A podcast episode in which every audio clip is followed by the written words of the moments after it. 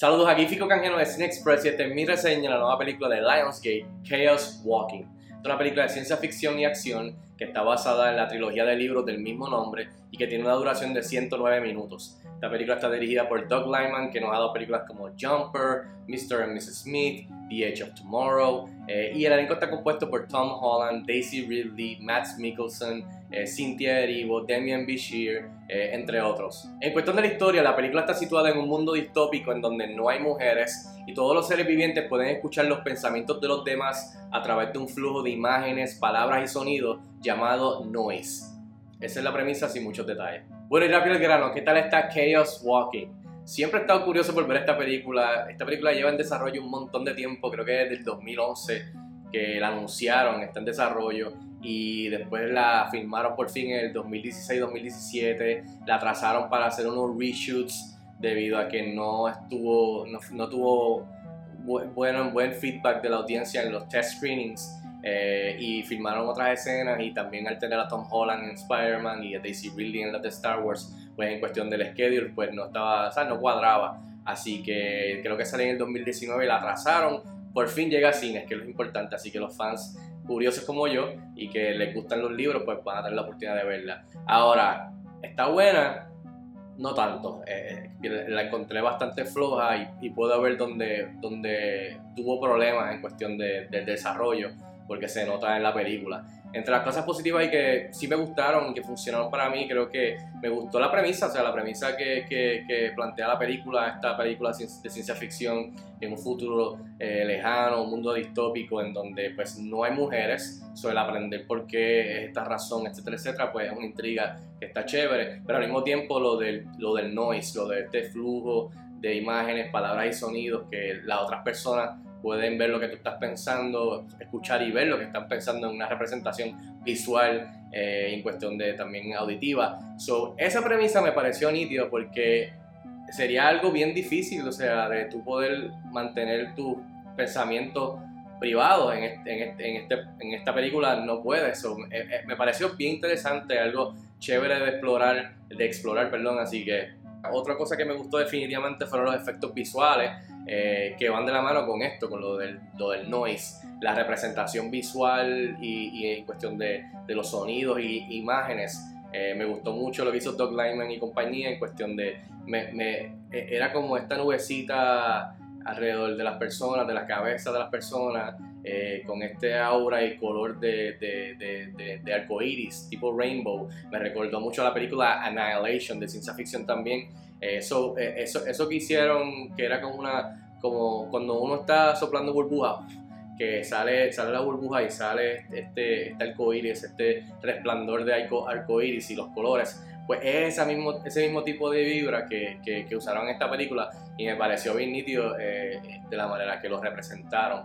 Así que eh, otra cosa también, la película tiene uno o dos, una o dos secuencias de, de persecución, de acción, eh, que también está entretenida, o sea, hay partes de la película que están entretenidas eh, y, la premisa original y los visuales, como dije, la representación del noise. That's it. Ahora, el lado negativo de cosas que no funcionaron para mí son varias, voy a mencionar algunas. Esta película, la premisa original está chévere, lo visual está chévere, pero esa idea eh, de lo de estar escuchando como tres o cuatro versiones de lo que están pensando y hablando por encima. Y si me imagino si la ves en el cine tendrás los subtítulos. O es tres veces viendo lo que está pensando alguien o cuatro veces entre lo que piensan en la imagen visual y el sonido, más la, la persona diciéndolo, más los subtítulos.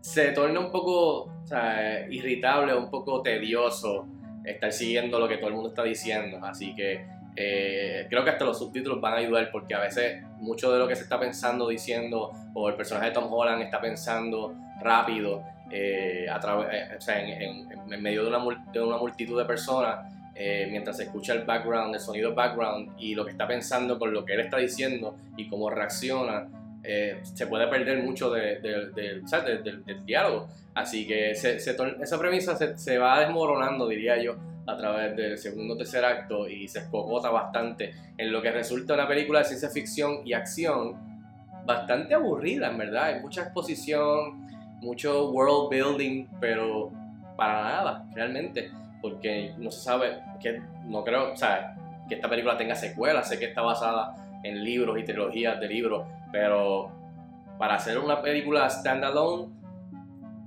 demasiado world building y explicación de muchas de las cosas que está pasando, pero con qué fines no entiendo.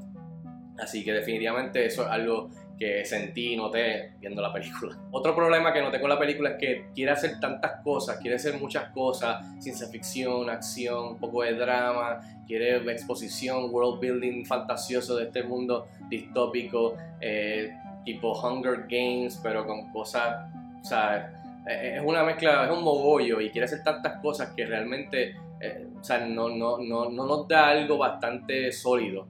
Y en parte eso pues, ¿sabes? Se, se siente incómodo en, cuestión del resto de toda la película. Para mí, esta película entiendo los problemas que tiene el guion y todos los cambios que tuvieron que haber, o sea, se, se hicieron durante, los, años, durante los, los, años que estuvo en desarrollo, pero Doug Lyman en cuestión de la dirección y la ejecución de todo lo que estaba tratando de hacer, en verdad en parte me decepcionó. Eh, añádale eso que el guion y, y, y llámalo como sea, los personajes ninguno es agradable, ni, tú no te puedes agarrar de ninguno, ni de Daisy Ridley, ni del personaje de Tom Holland, ni menos del personaje de Matt Mikkelsen, ni, ni de los demás humanos. O sea, honestamente, y esto no es un spoiler, el único personaje del quien yo me agarré fue el del perrito del personaje de Tom Holland. Así que, y eso dice bastante. En fin, yo le doy 2 estrellas de 5 estrellas a Chaos Walking. Estrena mañana jueves en cines. Si tienen la oportunidad de verla, déjenme saber si están de acuerdo conmigo. Nos escriban en los comentarios como de costumbre. Y hasta la próxima. Cuídense mucho.